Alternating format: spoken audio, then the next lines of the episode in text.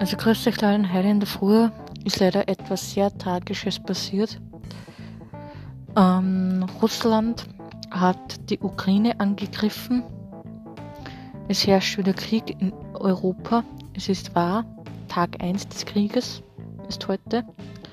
Und ich hoffe, dass es nicht weitergehen wird mit dem allem, weil sonst ist ein wirklicher, wirklicher Schatz.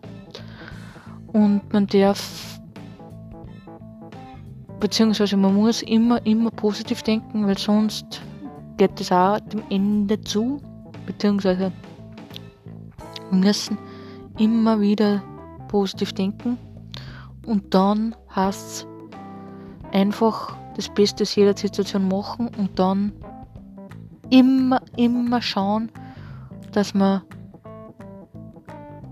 sie mit Freunden trifft und alles positiv sieht und alles macht, was man zu machen hat, denn dann geht das alles gut aus. Habt allen Schnurren. Für dich bis bald. Tschaußen.